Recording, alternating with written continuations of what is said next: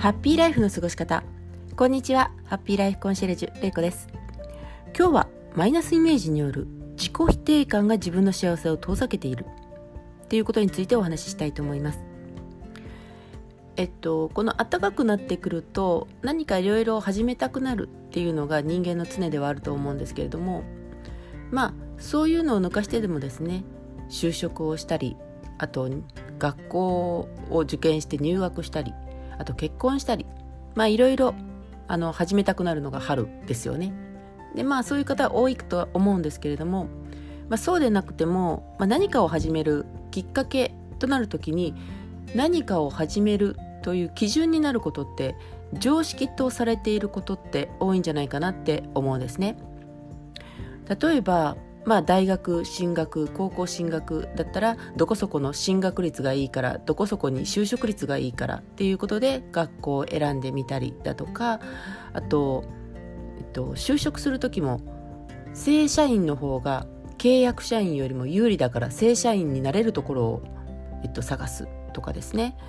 あと結婚をするっていう時にもあの子供ができるのが結婚したら子供ができるのが当然とかですね。あとそうですね。結婚して子供ができるっていうことと、まあ、つながるようなことなんですけど、まあ、子供ができたら両親揃っていないと子供がかわいそう、まあ、こんな常識って、まあ、他にもあると思うんですけどもこんな常識聞きますよね。でこの時にですねあの何かを始めるきっかけとして常識というものを基準にして、まあ、探し始めるっていうことはいいことだと思います。あの闇雲に探すっていうよりともうなかなかあの出発点というかどうしたらいいかはわからないって迷っている間にどんどん時間が過ぎてしまうっていうこともあるので何かを始める基準として常識というものから考え出すっていうことは構わないと思うんですけれどもただそれを常識をえっと、踏まえてですね始めたことこれをいつまでも常識にとらわれて続けなきゃいけないかっていうことはちょっと違うんじゃないかなって思うんですね。まあ正社員になったあのー、としてまあ新しい会社に入りますよね。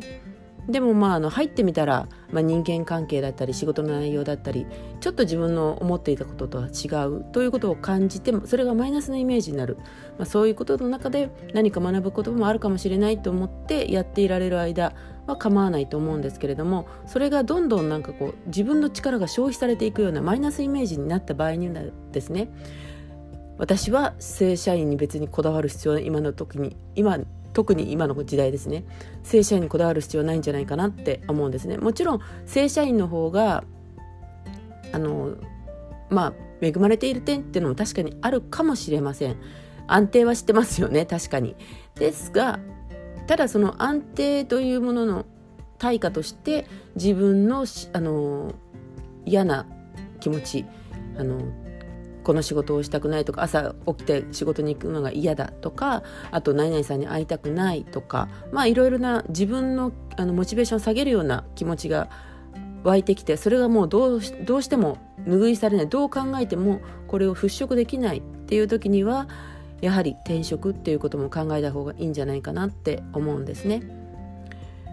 あとですねあの結婚したら子供はできるはずっていうこともですねこれ結婚する前にですねあの体の調子って別に見ませんよね。子供ができやすいかできないかっていうことも見ませんしあの単純に公に子供を作っても構わないということになるだけの話であって別にできない可能性だってあるわけですよね。どっちの責任とかいうわけでもなく、まあ、それぞれに体の調子が何ともなくてもその時に置かれている状況においてそれが無理だっていうこともありますし何が原因でそういうふうになってるかはわからないわけですよ。なのにそこを責めてですねあの、まあ、よく言われがちなのが親御さんからもうそろそろ孫の顔が見たいわとか言われてもストレスになって親御さんのところに行きたくなくなるとかですねコミュニケーション取りたくなくなるとかあのそういうことをですねあの言わないでほしいっていうことを言えずしてあのこうなんてえっと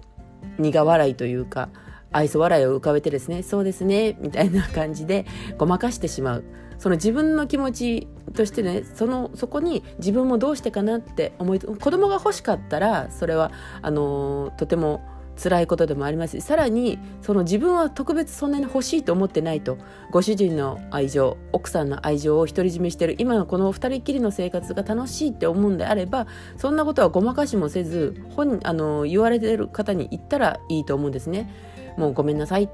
お孫さんのあの孫の顔見たいと思いますけどもうちょっと待ってくださいねってそのうちきっとできると思いますぐらいの感じでさらっと受け流せばいいのにそこになんかあのできないことが体が悪いことみたいに言われてそれをそのまま受け入れてしまうっていうのはそれはちょっとあの違うんじゃないかなって思いますし自分のためにも良くないと思います。であと両親揃ってないと子供がかわいそうこれもないですよね今もうバツイチっていうことはなんか本当に公下手すると罰に罰さんでも全然何にも考えずにあのさらっと言ってのける人がいるぐらいの時代に両親揃ってないと幸せになれないっていうそれは私はないと思います。あの実際うちもまあ片親ではありますけれども子供が不幸せになってるとは私は全く思ってません。あの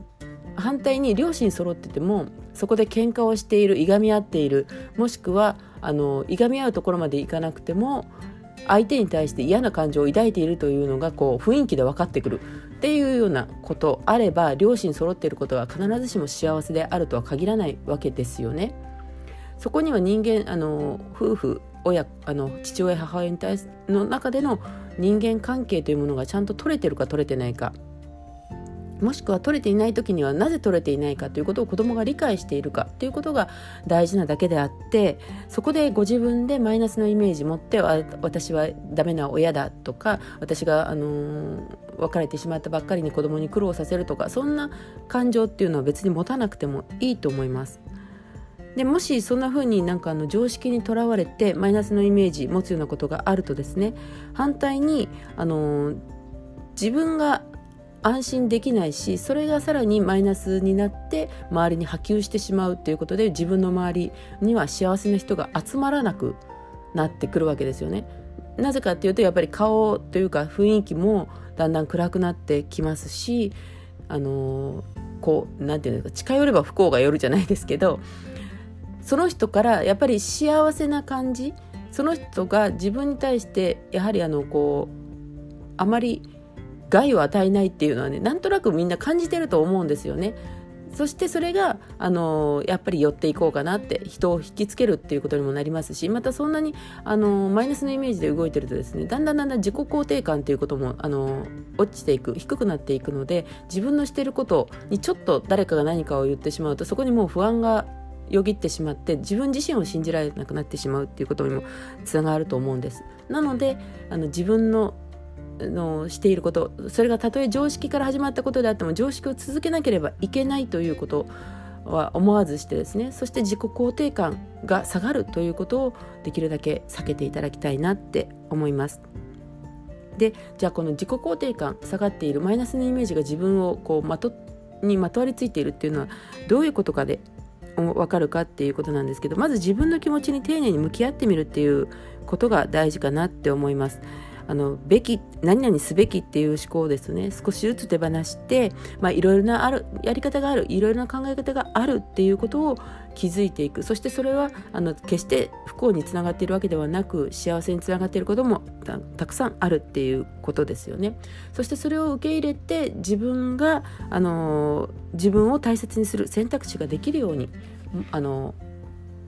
進んでいくことが大事なんじゃないかなって思います。でまあそんな中でですね一つあの提案したいのが、まあ、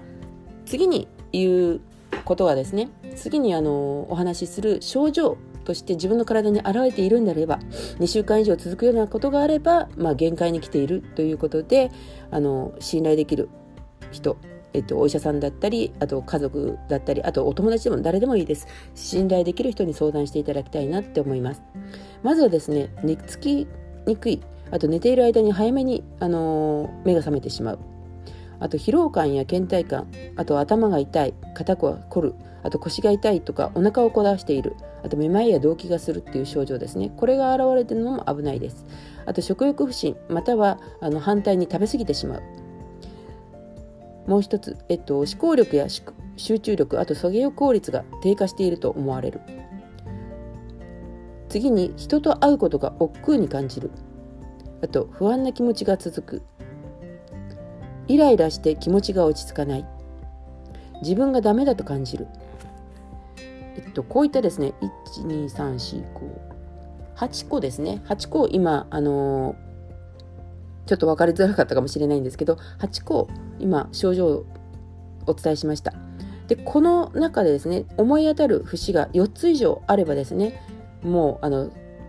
そろそろ限界に来ています。もう信頼できる周囲の人に話してみてください。そして早めに自分のマイナスイメージというものをあの考え直すというか捉え直すことができた方があなたの幸せな人生につながっていくと思います。それでは今日も最後まで放送をお聴きいただきありがとうございました。明日もあなたが笑顔でありますように。ハッピーライフコンシェルジュ玲子でした。ではまた。